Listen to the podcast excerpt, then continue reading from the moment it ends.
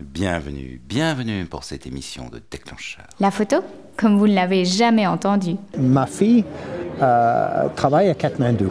Elle m'a parlé de Mustang justement. Elle m'a dit par la suite, il va passer une route et tu vas changer et tout. Ben, je dis, bah, écoute, si on peut avoir la permission, j'y vais, je vais la, la- le faire la photo et je verrai ce qu'on trouve et, ce que je fais avec. Voilà.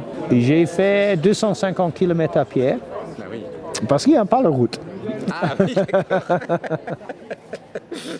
Justement, crois-moi, c'est très dur. Parce qu'on marche entre 3000 mètres et 4500 mètres. Quand on prend une photo, tant qu'on on- on mesure la lumière, on fait son mise au point, on bouge l'aperture, je sais pas quoi, et on prend la photo, on est en apnée. Et quand on manque l'oxygène, chaque fois que je faisais une photo, j'étais genre... Avec le jeune photographe qui a été tué malheureusement. euh, mais je trouve ça idiot qu'il y a un jeune homme à cet âge-là, il perd sa vie. Il faut faire gaffe, le mec, ici.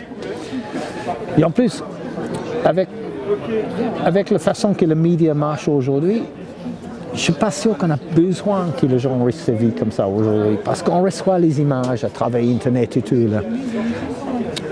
Ça- a changé le,